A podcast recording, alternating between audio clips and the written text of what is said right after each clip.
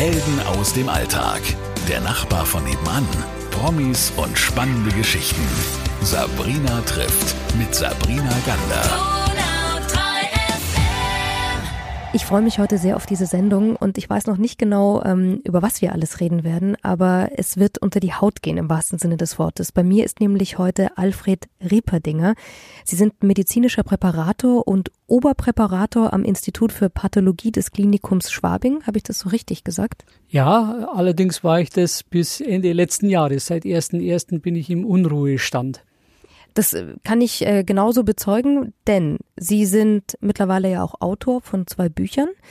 Über die reden wir natürlich auch noch und Sie halten jede Menge Vorträge, unter anderem auch bei uns in Ulm schon und zwar im Blautal Center, denn dort gibt es gerade ja die Körperweltenausstellung bis zum 5. Mai übrigens noch und äh, zu den Körperwelten und ähm, ja zu einem ganz äh, speziellen Menschen haben Sie eine ganz besondere Verbindung, würde ich jetzt mal sagen. Ja, 1981 habe ich Gunther von Hagens kennengelernt und wir sind seitdem auch befreundet. Ich habe von ihm eine ganze Menge gelernt, was Präparationstechniken angeht und natürlich die Konservierungstechnik der Plastination, die ich 1985 bei uns im Institut in Schwabing eingeführt und installiert habe und seitdem auch plastiniere und bin da, habe ich mich da ganz gut entwickelt und die Plastination ist das beste Konservierungsverfahren, das wir heute kennen. Kam er auf Sie zu oder wie kam dieses Treffen zustande? Durch meinen damaligen Chef, der war ähm, in den 70er Jahren war der Oberarzt in der, im Institut für Pathologie in Heidelberg bei Professor Dörr und da arbeitete von Hagens eine Zeit lang und als äh, eben mein damaliger Chef Professor Wurster zu uns nach München kam, hatte er die Verbindung hergestellt und als dann Hagens bei uns im Institut 1981 einen Vortrag über die Plastination gehalten hat, da haben wir uns dann kennengelernt. Ich hatte auch mal ein ganz spannendes Interview mit Daniel Streit, einem Bestatter. Also das Thema Tod anzufassen ist ja nicht immer so leicht, aber ich habe das Gefühl, es ist notwendig, dass man über eine sehr normale Sache auf dieser Welt redet. Ja, das ist auch meine Einstellung und ich bin immer wieder verwundert, dass die Leute alles das so von sich wegschieben, was sie hundertprozentig äh, treffen wird, nämlich der Tod. Und äh, ich sage immer und bemängel, dass die Menschen sich auf alles vorbereiten. Sie bereiten sich auf eine Hochzeit, auf eine Geburt, auf eine irgendeine Feier vor, Konfirmation oder sonst irgendwas. Aber auf den Tod bereiten sich die allerwenigsten vor und die trifft sie meistens unerwartet und sie befinden sich auch immer in einer Ausnahmesituation und die kann man zumindest etwas abmildern, auch für seine Angehörigen, für die Hinterbliebenen, wenn es mich jetzt zum Beispiel selbst betrifft um hier ein bisschen äh, Ruhe und Ordnung reinzubringen in die ganze Sache. Warum beschäftige ich mich nicht mit dem Tod? Also ich habe mal ein interessantes Gespräch mit einem Freund geführt, der bei einem Bestatter arbeitet. Der hat zu mir gesagt, überleg mal, wenn jemand eine Feuerversicherung abschließt, bei dem wird es kaum brennen. Wenn jetzt jemand heute eine Bestattungsvorsorge abschließt, braucht er nicht Angst haben, dass er in den nächsten 14 Tagen unbedingt verstirbt. Also genau so ist es. Man kann sich auf den Tod vorbereiten und auch für den eigenen Tod. Es ist doch nichts Schlimmes dabei. Jetzt haben Sie aber auch einen richtigen Zugang dazu gefunden. Oder war der immer schon so?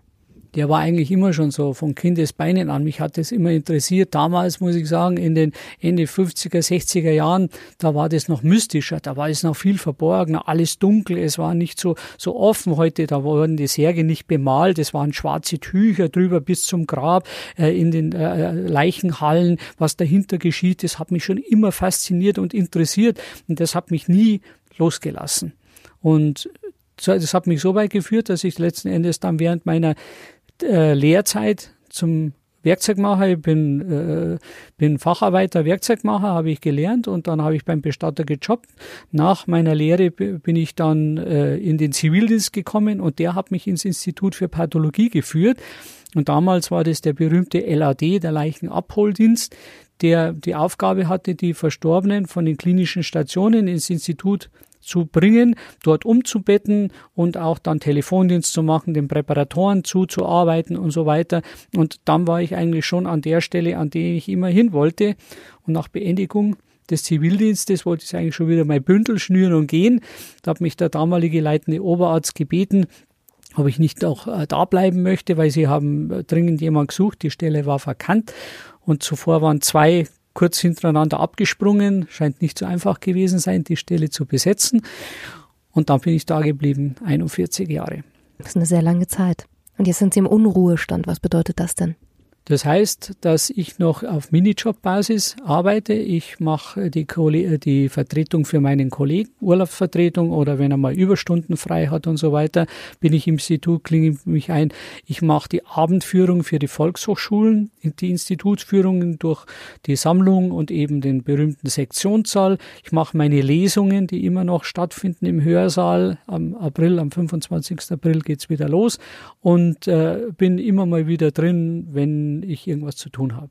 Jetzt waren wir schon ähm, bei dem Anfang, also dass Sie da eine Neugier in sich drin hatten. Gab es die auch in Ihrer Familie schon oder waren Sie der Erste, der gesagt hat, mich interessiert äh, das Thema Tod besonders? Na, ich, das habe ich nur von meinem Vater. Mein Vater ist ja Generation Kriegsgeneration gewesen, der mit sehr vielen Toten zu tun hatte, gesehen hatte, dem war das nicht fremd. Und äh, er hatte mein Wissensdurst, also das heißt mein Interesse an diesen Friedhofsgeschichten, das hat er nicht unterbunden, sondern hat es unterstützt und hat nicht irgendwie abgewunken, wenn ich als vier, fünfjähriger am Friedhof wollte oder Leichenwegen haben mich begeistert Serge.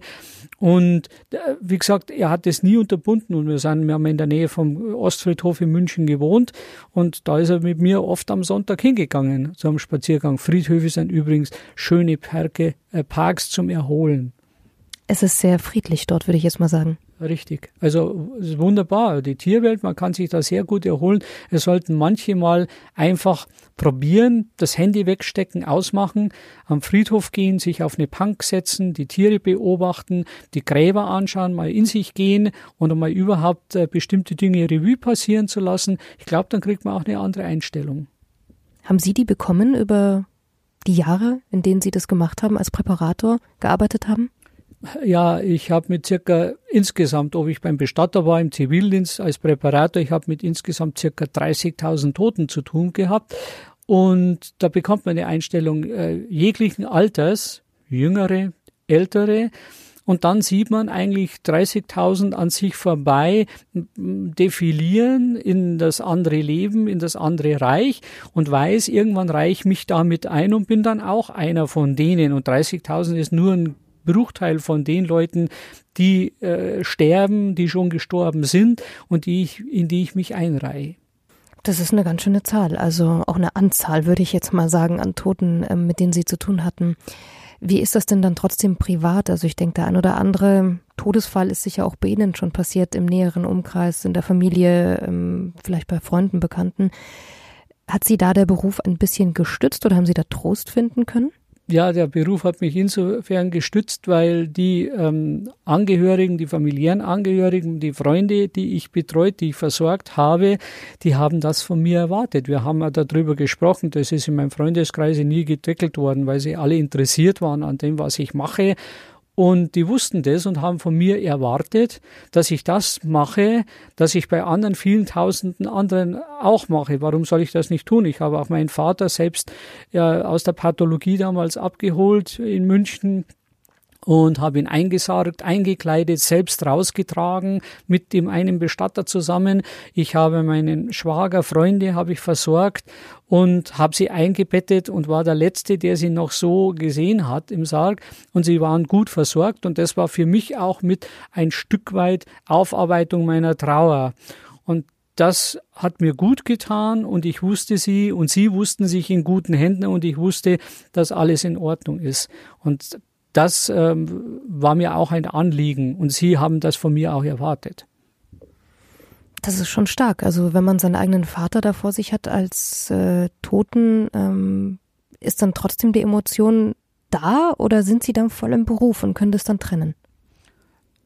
Äh, natürlich sind bei jemandem, den man kennt, mit dem man näher verbunden ist während des Lebens, die einen begleitet hat in seinem eigenen Leben, ist das emotional schon ein bisschen anders.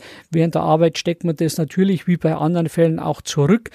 Aber äh, es ist sicherlich etwas anderes. Aber die Aufarbeitung seiner Trauer bei diesen ganzen Tätigkeiten, die tut einem gut. Und die Leute sollten sich mal überlegen, sie können zum Beispiel selbst zu Hause ihren verstorbenen Toten ankleiden. Das dürfen sie, das können sie nach, nach Erfolg der Leichenschau. Wenn der Leichenschauschein vorliegt und es ist ein natürlicher Tod, dann dürfen sie das. Sie dürfen auch mehr Dinge machen, die der Bestatter macht. Sie können viele Sachen mitgestalten, auch bei der ganzen Bestattung, bei der Trauerfeier und so weiter und können damit auch ein bisschen, gerade in der Anfangsphase der Trauerphase, durch durch die äh, Betätigungen können sie die Trauer ein bisschen äh, in eine gewisse Schiene leiten, weil die Trauer äh, findet in verschiedenen Phasen statt.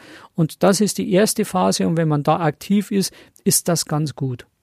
30.000 haben Sie vorhin gesagt, Tote sind an Ihnen vorbeigezogen. Ähm, jetzt sind einige ganz besondere Namen auch darunter, über die müssen wir auch reden, weil ich glaube, dass es jeden interessiert. Unter anderem auf Ihrem Tisch, muss man ja sagen, ähm, war auch ähm, Roy Black zum Beispiel.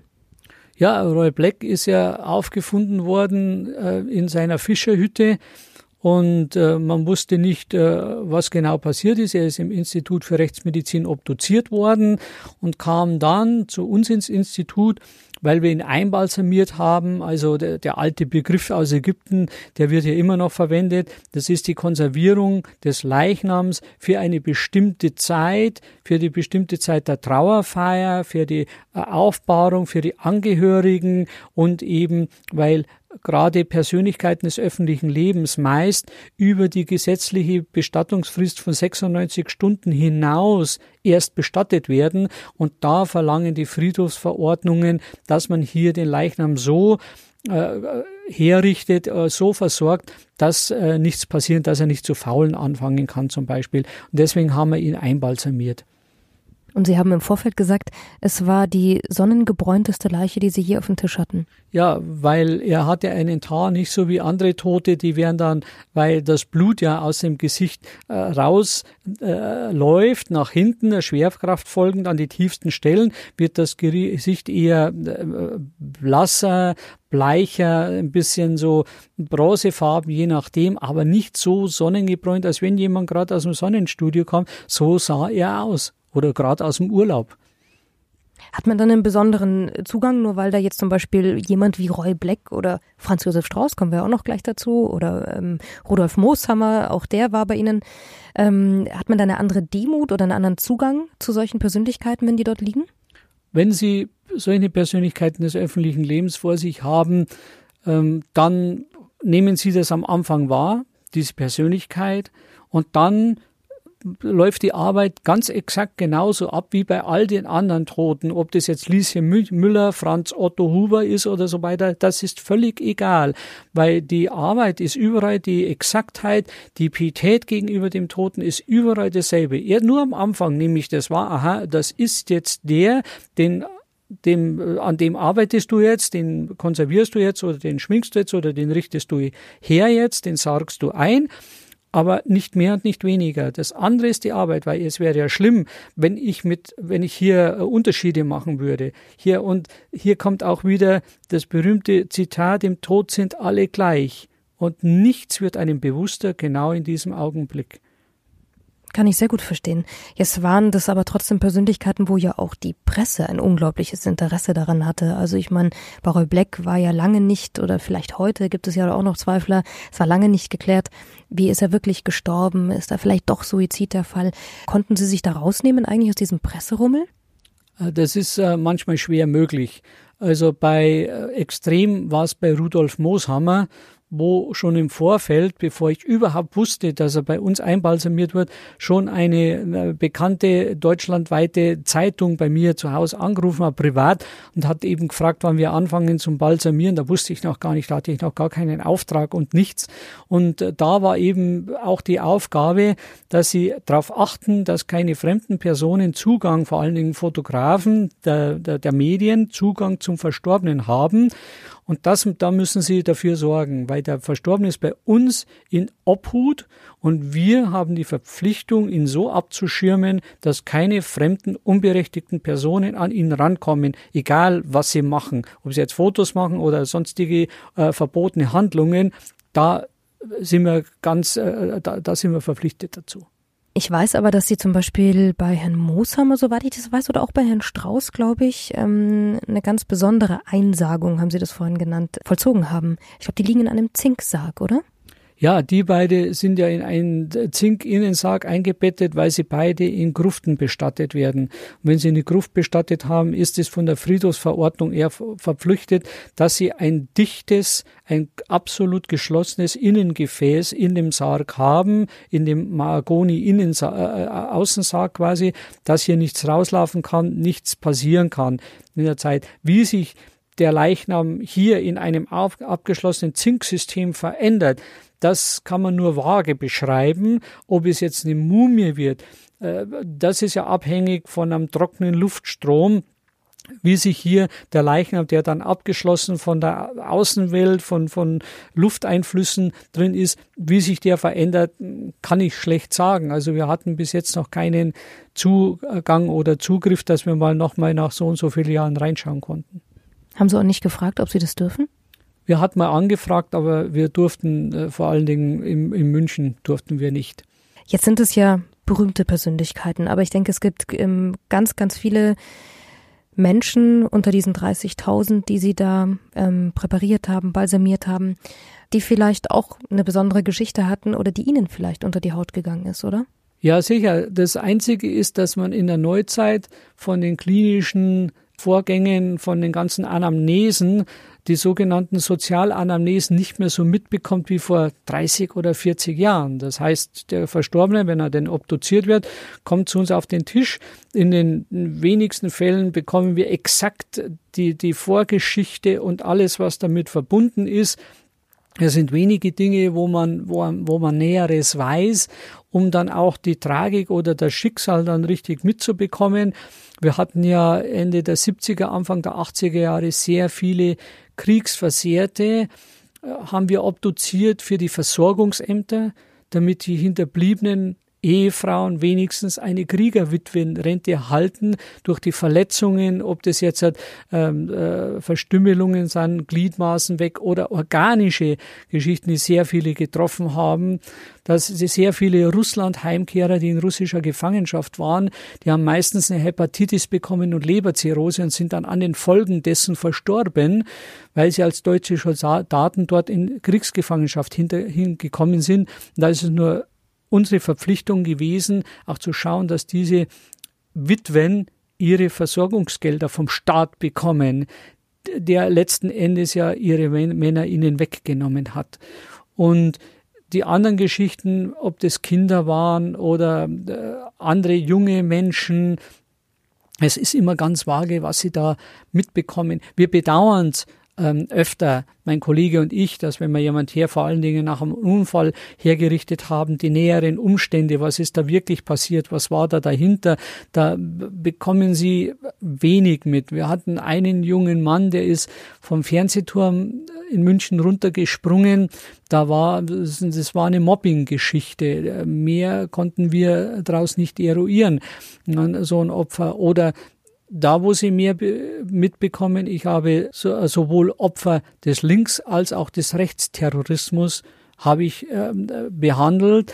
Es war einmal in 1986 der Fahrer des damaligen Siemens-Managers, der in Straßlach von der RAF mit einer 10-Kilo-Bombe in die Luft gesprengt worden. Es war ein gepanzerter BMW, der war in Stücke gerissen und die Frau, die Ehefrau des Fahrers, wollte sich natürlich von ihrem Mann verabschieden. Das ist ja nur ganz logisch. Da haben wir den hergerichtet. Und 2004, glaube ich, oder 5 war es, da haben wir den griechischen Staatsbürger, der von der NSU hier erschossen wurde, haben wir hier einbalsamiert für die Rückreise nach Griechenland und haben ihn so rekonstruiert, dass die Angehörigen auch die durch die äh, ermittlungstechnischen äh, Eingriffe der Rechtsmediziner auch wieder alles an seinem Platz hatten, den Kopf und alles. Der musste aus erkennungsdienstlichen Gründen und aus äh, kriminaltechnischen Gründen musste der genauer untersucht werden. Das haben wir alles wieder für die Angehörigen konstruiert. Wenn Sie über so Menschen reden, die zum Beispiel in die Luft gesprengt wurden, also da stellt sich der ein oder andere doch vor, da ist nicht mehr viel da. Wie, wie schafft man denn das bitte wieder, sie zu rekonstruieren, wie Sie sagen? Es kommt, es kommt immer darauf an, auf die Verletzung, wie das. Es ist nicht so, dass der im Zentrum der Bombe gewesen ist, sondern das war quasi der Luftdruck, der ihn erwischt hat. Das Gesicht war sehr in Mitleidenschaft gezogen. Das haben wir aber so rekonstruieren können, dass sich die Ehefrau nochmal verabschieden konnte. Und bei dem, äh, bei dem NSU-Opfer war es eben so, da ging es den Angehörigen darum, weil er hm, hatte quasi keinen Kopf mehr auf dem Rumpf. Den haben wir wieder so angebracht, dass der Kopf wieder zwar nicht ansehbar, aber er war wieder da.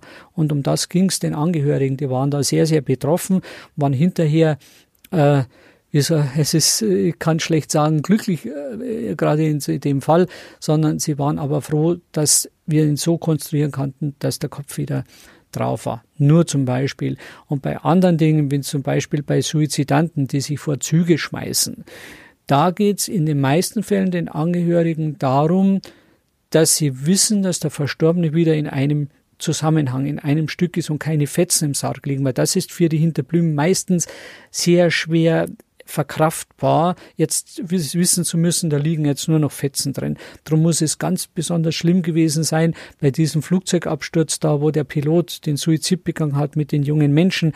Da kamen natürlich dann wirklich nur ein paar Stücke. Das muss ja ganz, ganz schlimm sein. Aber hier versuchen wir alles wieder zu rekonstruieren. Und wir schaffen das in vielen, vielen Fällen.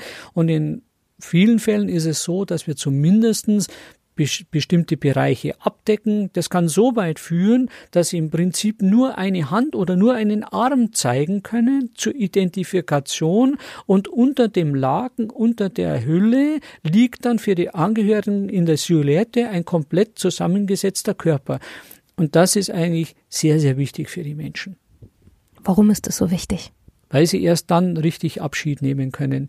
Wenn Sie heute die Nachricht bekommen, dass einer Ihrer Liebsten verstorben ist, irgendwo anders, weit weg, gerade bei einer Auslandsfahrt oder irgendwo beruflich unterwegs, und Sie, die Polizei steht vor Ihrer Tür und sagt Ihnen, der ist verstorben, dann sagen die meisten Angehörigen, ja, ja, das ist ja klar, sondern kommt immer wieder die erste Frage, kann ich ihn nochmal sehen? Ich will ihn nochmal sehen.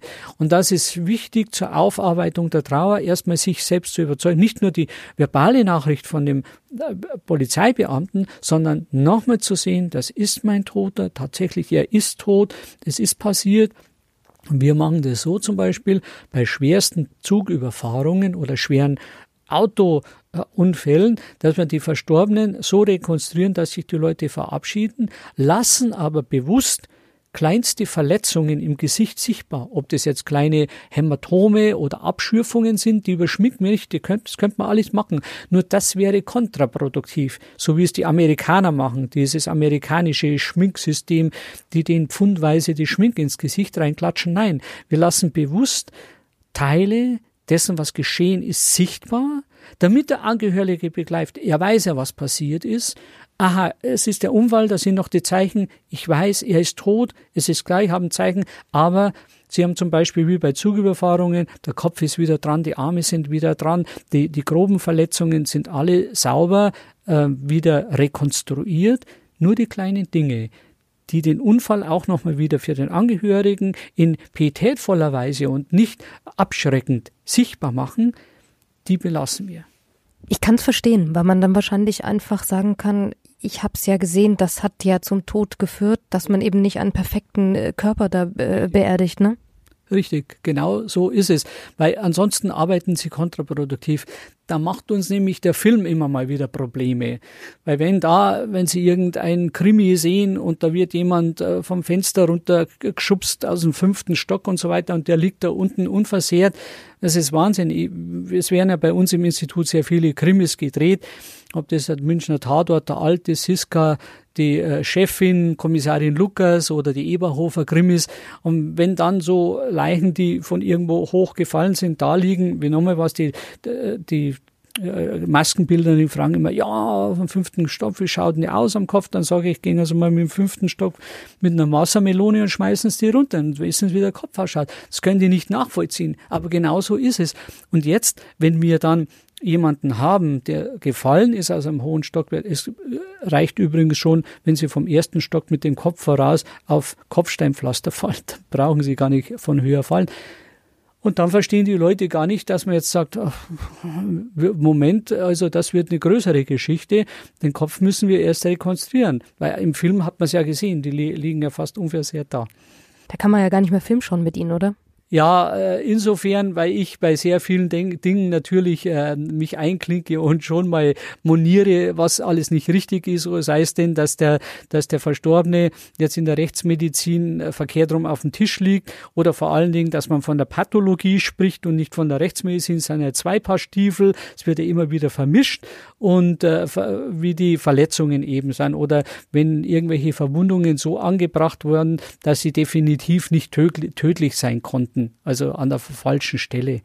Sie sind ja auch verheiratet. Ist Ihre Frau auch aus dem medizinischen Bereich? Ja, meine Frau ist gelernte Krankenschwester und arbeitet jetzt im äh, Bereich der Urologie als äh, Chefarztsekretärin und meine Tochter ist auch im Medizinwesen. Also das ist äh, alles eng beieinander. Okay, dann ist für niemanden in ihrer Familie auch der Tod irgendwie so unfassbar, wie es vielleicht bei manch anderen jetzt ist, der, der jetzt zuhört oder die jetzt zuhört. Ähm, wenn das bei ihnen natürlich so ausgesprochen werden kann und dann hat natürlich auch ein Mediziner, glaube ich, immer einen anderen Zugang nochmal dazu. Aber wie kann man den, wir, wir haben damit angefangen, wie kann man denn ähm, bei uns jetzt in Deutschland, weil ich glaube, das ist schon so eine kulturelle Sache. In anderen Ländern werden die Leichen ja aufgebahrt und da gibt's eine Trauerwoche, wo dieser Mensch eben wenigstens die erste Nacht oder so zu Hause ist wir sehen ja die Toten tatsächlich eigentlich nicht mehr. Wie kann man denn den richtigen Zugang gewinnen wieder zum Tod? Weil das haben Sie ja am Anfang gesagt, das ist nötig. Also es gibt sehr viel Informationsmaterial bei den Bestattern. Dann kann man sich unverbindlich mal informieren, egal bei welchem. Man kann sich sicher auch auf Internetseiten unverbindlich einfach mal informieren. Ähm, wo gibt's Broschüren? Was sind, äh, wo kann ich mich informieren, wie und welche Arten von Bestattung? Was ist verpflichtend? Was kann ich selber machen? Was muss der Bestatter übernehmen und so weiter? Das kann man schon, schon alles mal machen. Oder sich einfach mal vorstellen, wie möchte ich denn gerne, wenn ich selber selber verstorben bin, wie möchte ich denn gerne haben, dass meine Trauerfeier abgehalten wird? Wie soll es denn laufen? Das kann ich mir ja aufschreiben und dann kann ich die Dinge einfach mal zusammennehmen und mir so zusammenstellen, wie ich es möchte. Und dann kann ich ein Paket schnüren und das kann ich dann auch beim Bestatter äh, verbindlich soweit abschließen. Da gibt es auch Vorsorgen finanzieller Art und so weiter und so weiter. Äh, da gibt es viele Möglichkeiten. Und dann, wenn man sich damit beschäftigt, dann glaube ich, kommt ein ganz anderes Denken dabei raus. Ich schätze mal, Sie haben schon alles äh, fertig in der Schublade und wissen, wie alles abläuft bei Ihnen. Ja, das ist schon, ich mache vielleicht nur ein paar Details, ansonsten generell ist alles fertig. Meine Frau weiß das auch. Das ist übrigens auch sehr wichtig, dass man sich dann mit austauscht mit den Angehörigen, mit den Hinterbliebenen, dass die auch Bescheid wissen. Aber bei mir ist es schon seit meinem 16. Lebensjahr, wie ich Ihnen schon gesagt habe. Ich habe eine Bestattungsvorsorge, aber mit 16 schon abgeschlossen, äh, lebe aber immer noch. Also das sollte nicht äh, die Angst davor äh, sein. Und übrigens ist die, die unberechtigte Angst vor dem Tod, es ist ja so, den Leuten nämlich die Angst dadurch vor dem Übertritt ins, in, in den, ins Tod, ins andere Reich, die, die übernehme ich immer so, dass ich Ihnen sage, überlegen Sie doch mal, warum muss ein Mensch Tod, äh, Angst vor dem Tod haben? Muss er nicht. Warum? Weil es sind bereits so viele Menschen tot, mit denen man früher zusammen sein Leben verbracht hat, ob es die Eltern sind, irgendwelche Geschwister, Freunde, Bekannte, Verwandte, die sind schon tot. Also das heißt, ich überschreite eigentlich nur eine Linie. Wenn ich selbst tot bin, gehe ich in eine Linie und bin dann mit denen zusammen, jetzt auf der toten Seite und hinterlasse die Lebenden ich wechsle nur die Linie, bin aber auch wieder mit vielen Leuten zusammen, äh, die ich vermisse, um die ich getrauert habe und dann bin ich da. Dann bin ich mit denen zusammen und nicht mehr mit denen auf der lebenden Seite. Also man muss sich das überhaupt mal überlegen. Ich bin ja wieder mit Leuten zusammen, mit denen ich so viele, die ich heute vermisse, mit denen ich gerne nochmal sprechen möchte oder so, so halt, die sind weg und dann gehe ich auf die andere Seite und dann bin ich mit ihnen zusammen. Hinterlasse natürlich die anderen, die um mich trauern die aber irgendwann nachkommen. Das heißt, Sie glauben auch daran, oder? Dass da noch was kommt danach? Das möchte ich nicht unbedingt sagen. Das ist einfach das, was ich für mich mitteln möchte. Für mich persönlich, sage ich Ihnen ganz offen und ehrlich, wird der Zustand eintreten, der vor meiner Geburt war. Was war da? Ich hatte keine Sorgen, ich hatte keine Schmerzen, ich hatte keine Ängste, ich hatte keine Probleme, ich hatte gar nichts, ich war nichts da. Mein Gehirn war nicht aktiv, es war ausgeschaltet, ich war weg. Derselbe Zustand wird nach dem Tod wieder eintreten. Den, wo ich vor der geführt habe, keine Probleme mehr, gar nichts, nichts. Nur mit vielen Millionen anderen. Da lächelt er ganz milde. Jetzt reden wir mal über Ihre Bücher, die Sie geschrieben haben, weil das finde ich nämlich auch ganz besonders. Ähm, wollen wir mal mit dem Mumienbuch anfangen, weil das ist ja eigentlich ja prädestiniert dafür, dass jemand, der eine Koryphäe in der Technik der Einbalsamierung ist, natürlich ähm, das Interesse daran hat, Mumien. Ähm, wie viele Mumien haben Sie selber schon gesehen oder vielleicht mit denen gearbeitet?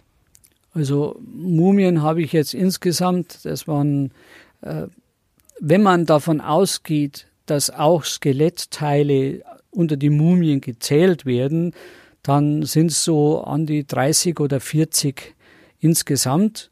Also wir haben derzeit noch Mumien aus Thüringen, die wir bearbeiten mit meinem Chef. Mein Chef ist ja der internationale Mumienexperte. Ich bin der, der zuarbeitet, der ihm die ganzen Dinge rundherum organisiert, ob das der Transport ist, ganze Logistik, dann vor Ort das Öffnen der Särge oder wenn es um Restauration von Särgen geht, wie machen wir das, wie transportieren wir alles, das Ganze mache ich, aber die Untersuchung selber, wir arbeiten nur zu. Wir machen das bei den äh, Obduktionen der Mumie, wenn wir irgendwelche Gewebestücke brauchen, das machen wir. Aber alles andere macht mein Chef, die CT-Geschichten, die Laborsachen, die Histologie, die Immungeschichten, die, die ganzen Dinge, äh, die er, die er bearbeitet, das macht mein Chef, der letzten Endes rauskommt. Welche Erkrankungen haben sie, woran sind sie gestorben? Und dann auch definitiv die DNA-Sachen, äh, dass man dass man weiß, wer es genau ist. Und äh, haben wir derzeit aus Thüringen, eine, aus einer Adelsgruft, die Mumien. Und die spannendsten war sicherlich die Adelsgruft aus Dötting, die wir 2011, 12 hier behandelt hatten, weil das waren Mumien, die waren so um die 150, 200 Jahre alt. Und dabei war ein Kind, die Caroline von Jordan, die mit 14 Monaten in Neapel verstorben ist und dort einbalsamiert wurde. Und das war eine ganz, ganz tolle Arbeit von den Leuten 1816. Da gab es ja noch kein Formalin, das wir heute verwenden. Und da war in dem kleinen Särglein, das waren so große eichene Übersärge in Dötting, und da war ein Metallgefäß dabei bei der kleinen Caroline und das war vollgefüllt und wir wussten nicht, was drin ist. Ich habe schon vermutet, dass es sich nur um Alkohol handeln konnte, weil zu der Zeit zum Konservieren hatten die im Prinzip nichts anderes. Und mein Chef war halt neugierig, der wollte es genau wissen. Er hat dann gesagt, ja, wir können doch mal irgendwie schauen, dass wir in der Klinik mit Röntgen, äh, dass wir das mal durchleuchten können und reinschauen, was drin ist und so weiter. Aber dann hat er wieder gemutmaßt, dass wahrscheinlich die die Geräte nicht so stark sind, dass sie voll durchleuchtet werden. Jetzt ist die Frage, wo kriegt man so ein starkes Gerät her? Da ist mir eingefallen, ich habe einen Freund, der arbeitet bei den äh, Medizin, ähm, äh, Einrichtung, bei der medizinischen Einrichtung am Münchner Flughafen. Und da haben wir dann die Möglichkeit bekommen, das Ding auf so einem Laufbahn, wo heute die, die ganzen Koffer von den Fluggästen untersucht werden, haben wir die, dieses Blechgefäß durchlaufen lassen, haben bestätigt bekommen, dass es voll Flüssigkeit ist, das wussten wir ja, und dann, dass irgendwas drin ist, aber nicht was. Und beim Öffnen dieses Blechgefäßes hat sich bestätigt, es war ein Alkoholdampf wie nochmal was. Und es war nicht nur das ein bisschen etwas drin, was sich damals als Eingeweide vermutet hatte. Das waren alle Organe dieses Mädchens, alle Organe komplett und nach 200 Jahren so erhalten, als wenn wir sie vor einer Woche eingelegt hätten. Und die Flüssigkeit war reiner 70-prozentiger Cognac. Wow. Das und äh, viel mehr Mumiengeschichten, schätze ich mal, gibt's in Ihrem Buch, oder? Richtig. Also da gibt's eben nicht nur die Döttinger Sache, weil da war unter anderem haben wir den General Heinrich den 52. zu Reuß Köstritz, der war Adjutant und Erzieher von König Ludwig I., muss man sich geben, und den sieht man auf einem Schlachtgemälde äh, neben dem Pferd von Napoleon stehen. Und wenn man dann solche historischen äh, Mumien untersucht, dann hat das schon was Besonderes mit Geschichte zu tun. Das war schon eine ganz tolle Sache. Das steht drin. Dann stehen natürlich die äh, Sache vom Winzinger Rode, die jetzigen Mumien, die wir gerade untersuchen, weil da ist auch eine, eine lustige Geschichte dabei gewesen, weil der Der Hund der Familie wollte sich von einem, weil sind nicht alles Mumien gewesen, so zum Teil Skelette, und der wollte sich dann ein Skelettteil mal schnappen, hat ihn der Sohn da gerade noch abgehalten. Also das sind so kleine äh, Geschichten, die dann immer wieder passieren. Dann generell erkläre ich den Leuten, dass Mumie nichts allein mit Ägypten zu tun hat oder mit Peru, mit Südamerika Mumien oder mit anderen Ländern, die äh, Tradition hatten, auch in der Einbalsamierung, sondern dass sie eine Mumie jedes Jahr ein paar in München finden. Wenn die nach bei einer Wohnungsöffnung nach ein paar Jahren liegt da jemand drin, weil bei der Mumifizierung kommt es entscheidend darauf an, auf den Körperbau. Wenn der Mensch jetzt relativ schlank ist, das heißt, er hat nicht so viel Flüssigkeit in sich und der Luftstrom ist trocken, ob der kalt oder warm ist, das ist wurscht. Und wenn der trocken ist, dann mumifiziert ein Körper, auch in München im Sommer. Wenn der etwas korpulenter ist, mehr Wasser eingelagert hat, dann kommt es eben darauf an, was ist schneller, die Fäulnisbakterien die den Körper quasi zersetzen, oder der Luftstrom, der die Körper mumifiziert. So hatten wir eben in einer Gruft mal so Teil der äh, Mumie gefunden, da war der obere Teil war mumifiziert und der untere Teil, der war schon skelettiert oder umgekehrt. Also das kann ihnen dann passieren. Es kommt immer darauf an, was schneller ist. Es ist eine, eigentlich eine natürliche Geschichte. Die Ägypter haben das auch festgestellt, dass zum Beispiel trockener, warmer Sand, wo sie die Toten bestattet hatten, zu einer Mumifizierung führt, zur Mumifikation. Und das wollten sie verbessern, weil bei den Ägyptern war es ja wichtig, den vollständigen Körper für das Totenreich zu erhalten. Und darum haben sie hier diese Einbalsamierung vorgenommen, so professionell, die ist in zwei Schritten abgelaufen. Die Mumifizierung an sich das Einbalsam, das Austrocknen, die haben nichts anderes gemacht als die Seefahrer damals mit Fleisch oder Fisch. Sie haben ihre Toten gepökelt. Sie haben sie in Natron eingelegt für 40 Tage und das Natron hat eben das ganze Flüssigkeit rausgezogen. Wobei, das haben wir ja auch in unserem Experiment mit dem berühmten Schwein, das bei uns ja ist, dass wir nach denselben Vorgaben der Ägypter äh, einbalsamiert haben, mussten sie das Natron öfter gewechselt haben, weil wenn es sich, mal vollgesaugt hat, dann geht nichts mehr raus. Und anschließend wurde erst vorher wurden eben die, die Eingeweide entnommen bis aufs Herz, das Hirn wurde entnommen, durch die Nase mit einem Haken rausgezogen und gespült, dann in Natron eingelegt und nach den 40 Tagen Trocknung hat man dann in die Muskellogen, die ja geschrumpft waren, hat man dann irgendwelche Sägespäne, Nilschlamp eingebracht, um die Muskeln wieder normal aussehen zu lassen und hat dann angefangen, den Körper mit äh, die Innen, die, die mit Gewürzen, mit Kreuzern zu behandeln, mit Ölen, mit Salben, mit Bitumen. Die Augen wurden ersetzt mit Silberzwiebeln. Dann wurden beim Binden die Bandagen da ging es ja nur, dass der mechanische Zusammenhalt der gesamten Mumie erhalten bleibt. Das war das Bandagieren. Und dann hat man zwischen die Bandagen immer wieder irgendwelche äh, Skarabäen oder irgendwelche Goldplatinen, irgendwas reingebracht und, und rein und immer wieder gewickelt und so weiter, bis die perfekt gewickelt war. Und da gab es natürlich auch Unterschiede zwischen den Pharaonen und dann für, zwischen den einfachen Leuten. Und das sieht man auch in Ägypten immer wieder. Und wir müssen aber trotzdem bitte nochmal kurz zu Ihrem zweiten Buch kommen, ähm, das Sie ja auch geschrieben haben, Mein Leben mit den Toten. Was ist da alles drin? Was erfährt man da in diesem Buch? Da erfahren Sie genau äh, meine, meine Friedhofsgänge mit meinem Vater, wie sich das entwickelt hat, wie ich im Institut für Pathologie gelandet bin, meine Anfänge als Präparator, wie ich Gunther von Hagens kennengelernt habe und dann selbst mit der Plastination gearbeitet habe.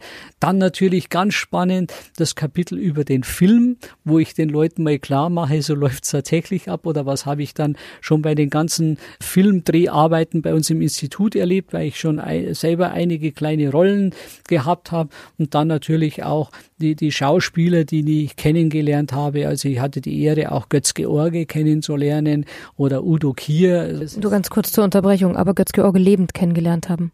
lebend, den habe ich lebend kennengelernt, genau. Und Udo Kier auch und Udo Kier lebt dann. Na, das ist ganz was Besonderes, wenn, wenn Sie mit solchen Leuten dann in Kontakt. Und da ist es meistens auch immer wieder die Schauspieler, die fragen in dann ein Loch im Bauch, wie geht es, wie funktioniert es, wie läuft es ab oder wenn sie mit in die Sammlung gehen, weil die interessieren sich dafür auch und man erklärt ihnen das alles dann staunen die nicht schlecht. Also das ist schon Wahnsinn. Ja, dann eben meine Zeit beim Bestatter erkläre ich da. Dann erkläre ich den Leuten, woran man erkennt, dass jemand tot ist. Die sicheren Zeichen des Todes. Wann weiß man oder sieht man, dass jemand tot ist? Warum bestimmte Effekte, wie entsteht die Leichenstarre, wie, woher kommen die Totenflecken, äh, was ist der Unterschied zwischen Fäulnis und Verwesung, den erkläre ich da drin. Dann, wie kam man da drauf, zum Beispiel auf die Bakterien, auf das, dass eine Leiche nicht giftig ist. Diese, dieses Märchen vom Leichengift, das gibt es ja nicht. Das hat man damals definiert. Das waren ja nur Bakterien oder Viren. Und das hatte damals der ungarische Arzt Ignaz Philipp Semmelweis in Wien festgestellt. Und das ist auch ein, ein Teil in dem Buch drin, das ich da beschreibe und äh, viele, viele kleine andere Dinge. Oder was passiert, wenn ein Leichnam zum Beispiel für die Auslandsüberführung wenn verabsäumt wird, ihn einzubalsamieren. Und wenn der relativ korpulent ist und dann im Juli ungekühlt in der Cargohalle steht, was dann passiert, sehr geruchsintensive Geschichte. Und die, äh, die beschreibe ich auch in dem Buch. Apropos Geruch, aber wer uns bis jetzt zugehört hat, der verkraftet es auch noch. Dieser Leichengeruch, wie kommt man damit klar? Das ist eigentlich, der, die Leiche selber riecht nicht. Äh, mein Gott, da, wenn Sie alte Menschen, die im Heim leben, die Windeln haben, das ist, das kann schon sein, dass mal ein bisschen so, so ein Müffelgeruch kommt. Das richtige Stinken, das haben Sie, wenn eine Leiche in Fäulnis übergeht. Da müssen Sie halt schauen, dass die Kühlkette muss auch in der Klinik äh, darf so darf nicht äh, so groß sein der Unterschied. Das vor allen Dingen bei Krebspatienten, die mit Chemotherapie oder Zytostatika behandelt wurden, die können relativ schnell faulen. Das kann man denen immer wieder äh, erklären. Das verstehen die meisten nicht, dass es ganz, ganz schnell geht, explosionsartig und äh, dann, dann dunst der Körper auf. Das ist eine völlig natürliche Reaktion. Und, oder, oder Verwesung findet ja in erster Linie im Erdgrab statt. Und äh, da haben wir weniger zu tun. Aber die Fäulnis, die kann dann schon ganz, ganz übel sein. Man muss nur sehen, Fäulnis ist die Zersetzung von Eiweiß. Und Eiweiß, wenn es zersetzt, erstinkt. Faule Eier, Fleisch, Wurst, wenn fault, stimmt, dann kann man das mal nachvollziehen. Das in unserem täglichen Leben, wenn Tiere überfahren werden an der Straße, die faulen an zu verwesen, die verwesen dann, weil Sauerstoff hinkommt, oder faulen zuerst und dann kommen halt die, die Tiere, die Fliegen, legen ihre Eier ab und die Maden, die räumen quasi alles auf. Die Natur hat ja einen richtigen guten Kreislauf. Jetzt eine Frage noch. Sie haben ja gesagt, Sie haben mit Gunther von Hagens ja auch ähm, plastiniert äh, gearbeitet. Ähm, in den Körperwelten, die wir jetzt noch im Blautal-Center in Ulm bis zum fünften Mal sehen können, ähm, sind da auch Präparate von Ihnen mit dabei? Nein, in den laufenden Körperweltenausstellungen sind keine Präparate von mir. Ich hatte damals in seinen Anfangsjahren da hatte er noch gar nicht die Körperweltenausstellungen. Da hatte ich mit ihm äh, schon die ersten Geschichten mitplastiniert, mitentwickelt, mitgemacht. Ich habe äh, selber einige äh, Sachen entwickelt bei mir, die ich dann auch den, auf den internationalen Plastinationskongressen in den USA, in Kanada und in Australien vorgestellt habe. Und äh, die Körperwelten-Sachen, da bin ich eigentlich nur begleitend dabei. Ich habe ihn mal irgendwie, wo er mich in München gefragt hat, wo es da Probleme gegeben hat, wie ich, was ich davon halte und so weiter. Da haben wir uns kurz geschlossen und ansonsten bin ich jetzt immer Gast hier ähm, in den Körperwelten, halte meine Vorträge und dann äh, mache äh, Plastinationskurse für Leute, die das in ihren Heimatinstituten, in den Universitäten machen wollen, international, die kommen aus aller Welt. Das war bis letztes Jahr immer in unserem Institut und heuer findet das erste Mal in Heidelberg in seiner Firma statt, die sein Sohn jetzt auch leitet. Und da ist im Mai der erste Kurs, im September der zweite. Da fahre ich jetzt nach Heidelberg und lerne diesen Leuten, wie plastiniert man, wie funktioniert das alles technisch. Und so meine Erfahrung, mein Wissen, das sind ja meistens so Kleinigkeiten, die man eben in der Routine merkt, hoppala, das musst du so und so machen. Allein die Beschreibung, da gibt es so ein Heft dazu, den Plastinationshefter, können Sie es nicht. Sie können das es, bis ins Detail steht alles drin, aber nur nach dem Heft können Sie keine äh, exakten guten Präparate machen, weil Ihnen zu viel passiert. Sie brauchen die Erfahrung eines langjährigen Plastinators und das bringe ich eben damit ein. Also ich bringe es den anderen bei. Und irgendwann schaffe ich es vielleicht jetzt in meinem Unruhestand auch mal nach Guben zu fahren, ins Plastinarium oben, wo er selber auch noch ist und auch noch lehrt und, und ihnen erklärt oder selbst präpariert. Und da möchte ich mir das mal selber anschauen in Ruhe und dann werde ich ihn auch hoffentlich mal wieder selber sehen. So, und wer mehr von Ihnen erfahren möchte, auch wenn er heute schon sehr viel erfahren hat, finde ich in dem Interview, der äh, kann und sollte vor allem die beiden Bücher von Ihnen einfach sich holen. Mumien, ähm, ist das der richtige Titel? Mumien ist der richtige Titel, das ist der Haupttitel. Dann heißt es äh, äh, rätselhafte, äh, spannende, äh, spannende äh, Todesfälle und äh, geheimnisvolle Leichname auf Spurensuche mit einem Präparator auf Spurensuche in alten Grüften und das mein Leben mit den Toten, ein Leichenpräparator erzählt mit einem Vorwort von meinem Freund Marc Benege, dem berühmten Kriminalbiologen. Der hat ein Vorwort geschrieben und im Mumienbuch hat mein Chef Professor Nährlich ein Vorwort geschrieben, was mich sehr geehrt hat, weil er wirklich auch internationaler Mumienexperte ist, der auch schon an äh, Ötzi gearbeitet hat. Wenn Sie jetzt noch wissen wollen, wie heißt dieser faszinierende Mensch nochmal, dann kann ich es Ihnen gerne sagen. Bei mir war heute Alfred Rieperdinger und ich bedanke mich sehr für diesen ja, tollen Austausch und diese wunderbaren Geschichten, die Sie uns heute erzählt haben. Dankeschön. Ich bedanke mich für die Einladung. Herzlichen Dank.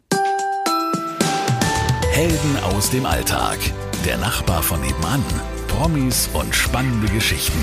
Sabrina trifft mit Sabrina Gander.